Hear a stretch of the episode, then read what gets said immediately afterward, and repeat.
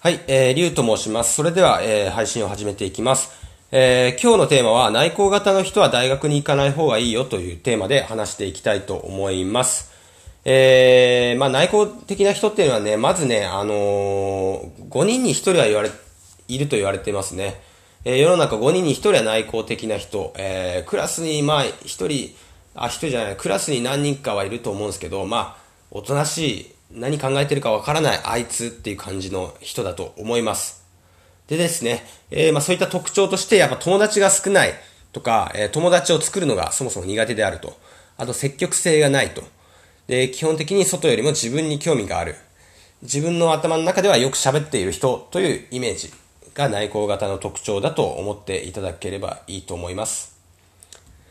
で、なんで内向的になるのかっていうと、えー、元々の、えー、これ遺伝がほとんどだと言われてますね。えー、もともと子供の時から内向的な人は内向的と。まあ赤ちゃんの時からそういう実験があったそうなんですけど、まあ実際にもうそういう人は内向的だったそうですね。で、内向的な人は、まあ特徴としてはやっぱ刺激に対して高い反応を示す。刺激に対して、えー、まあ敏感であるということですね。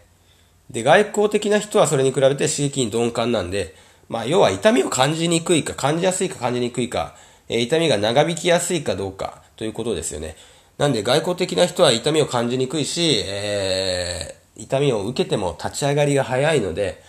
えー、いろんなね、まあ、人に話しかけることができるんですよ。まあ、人に話しかけるって結構、知らない人とかに話しかけるって結構エネルギーがいる作業なんですけど、えー、まあ、外交的な人はどんどんどんどん話しかけて、こういう関係がどんどん広がっていくので、それが外交的な人の最大のメリットですね。まあ、それに比べて内向的な人は、まあ、全然、えー、おどおどして、不安とか緊張が邪魔してね、なかなか人に話しかけられないという、えー、現象が生じますね。で、大学に向いてない理由としては、やっぱさっき、先ほど言った積極性がないというところですね。自分から友達を作ろうとしないというところがあるので、えー、結果で孤立してぼっち大学生、まあ一人でね、大学を、大学をずっと通わないといけないと。えー、キャンパスの孤立者としてね、ずっと大学通い続けるわけなんで、つまらない大学生活になるということですね。まあ、黒歴史ということになります。まあ、僕もね、大学、まあ、10年以上前なんですけど、大学4年半通ってたんですよね。僕は、えー、半年間留年したんで、大学4年半行ってました。で、その、ずっとぼっちだったんですけど、やっぱつまらなかったですね、大学時代。うん。全然楽しくなかったです。うん。戻りたいとも思わない、思わないし、えー、あんまり意味があったとは言い難いですね。で、えー、大学に向いてない理由その2として、卒業間際になって社会不適合が露呈し始める。うん。これね、やっぱり、あのー、卒業間際になったら、あのー、就活とか近くなるんで、まあ、いろいろ準備し始める時期になっても全然やり始めないということがあります。それなんでかっていうと、まず友達がいない。ので、就活に関する情報が入ってこないんですよ。なんで自分でね、取り行かない、情報取り行かないといけないんですけど、それもなかなかね、一人じゃ難しい作業なんですよ。まなかなかそれで勇気もいりますしね、特に内向型なんで、一歩踏み出すね、力があんまない人がね、一人でね、行動するっていうのはまた難しいんですよ。なんで、おのずと一人での戦いとなります。で、えー、それもなかなかうまくいかないと。それなんでかっていうと、えー、まず面接で落とされるっていうことですよね、やっぱ。うん。ぼっち大学生のような生活を続けている大学生の場合、コミュニケーションがあるので、まず採用されない。それはなんでかというと、やっぱりずっとね、あのー、一人で生活していると、コミュニケーションがね、やっぱりね、外交的な人に比べて、人と喋ってる人数とか回数が、もう時間が全然少ないんですよ。だから、えー、まあそういうのがね、面接の時にね、出ちゃうんですよね。えー、人間のコミュニケーションって、ほとんどね、9割方、えー、まあ、見た目だと言われてます。まあ、非言語的なコミュニケーションですね。えー、喋り方だったり、仕草とか目線とか、声のトーンとか、そういったもので面接官はこの人がいい印象かどうかっていうのを判断するんですけど、大体もう長年ね、そういった、えー、家でね、引きこもりのような生活をしていると、もうすぐにバレますよね、やっぱりその、オーラが出てるんで。うん。目を合わせるのも難しいし、声のトも弱めだし、えー、いろいろね、まあ問題が出てきます。なんです、もう即刻落とされますね。僕もね、あのー、面接、まあ100社ぐらい受けてたことあるんですけど、まあ、どれも落ちましたよね。ただ、まあ、僕ね、大、大学卒業時も、就活自体ほとんどしてないんですけどね、やっぱ大学の時は。うん。で、まあ、結果的に、えー、内向的な大学生は大学に行くことで損をしますということですね。うん、まあ、先ほどのを見てもらえればわかるんですけど、えー、まあ、行った意味ないよと。行ったと、まあ、うまくね、就職できたとしても、ランクダウン型の就職になります。えー、まあ、人気のある企業からは当然落とされますので、競争率が高いところにはいけない。ということは、人手不足の、えー、企業とか職業であったり、そういったところに行かざるを得なくなる。なんで、えー、必然的にね、ま、周りの人は自分より学歴の人、低い人たちと一緒に働く羽目になってしまうということですね。うん。それがなかなかきついんですよ。うん。僕、未だにもう卒業してもう何、何年も経つんですけど、えー、やっぱ周りの人は高卒とか、大学行ってたとしても僕よりランクが低い大学の人と一緒に、今ね、えー、組織で働いています。なんで、内向的で引きこもりな性格の高校生が今、これ聞いてるとしたらね、専門学校や就職するのをお勧めします。うん。まあ、それは当然ですよね。大学行ってもね、傷を深めるだけなんですよ。あ、あのー、専門学校ならね、クラスも高校と変わらないちっちゃいクラスですから、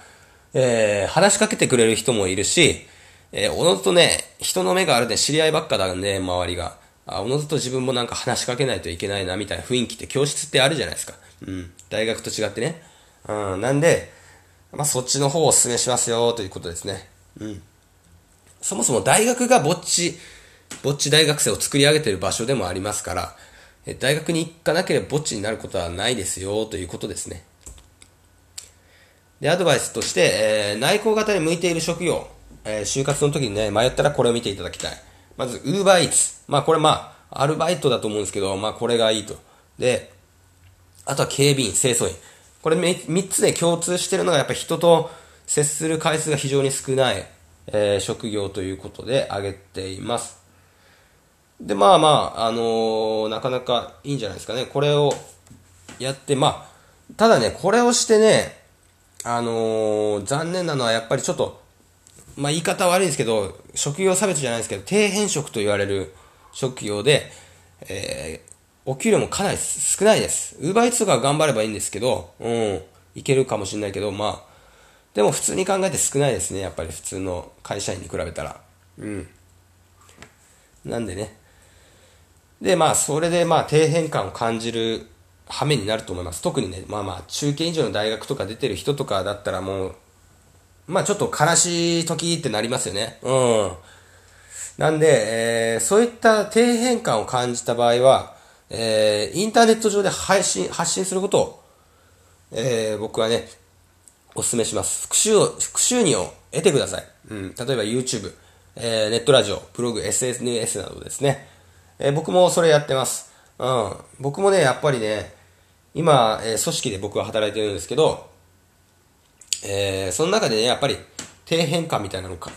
感じる時があるんです。せっかくね、大学行ったのに、あれだけ親にもね、お金かけさせてですよ。自分も勉強して、えー、彼女とかも作んない、まあ、彼女作ったかどうかは別ですけど、ああんまり青春できてないわけじゃないですか、遊んでる、周りの遊んできた奴らとは違ってですよ。うん。なんで、そこをね、そこの伏線を回収するためにはもうね、これね、発信してお金稼いでいくしかないと僕は思ってます。ということでね、今日の話はこれまでですね。なんで、えー、内向的な人ですね、えー、迷ったらね、えー、発信して、えー、どんどんお金稼いでいってね、えー、まあ、その、大卒ブランドっていうのにね、まあ、こだわりたくはないですけど、どうしてもね、えー、まあ、大学行ったっていうことがあるんで、そこはすごく引っかかってくる人生になっちゃうんですよね。うん、大卒でぼっちだった人は。まあ、早稲田とかね、慶応以上、うん、その辺の 大学行ってた人なら、まあ、内向型でぼっちでもある程度就職先はあると思うんですけど、まあそれ以下のね、まあ中堅とか、もう F ランとかもあるんで、そういった人たちは、やっぱ内向的だったらかなり就職は難しいです。なんで、そういった人と関わる回数が少ない仕事をしながら、えー、家でね、副業していく。それがもう一番いいやり方なんじゃないかなと思います。それでは、あありがとうございました。じゃあまたよろしくお願いします。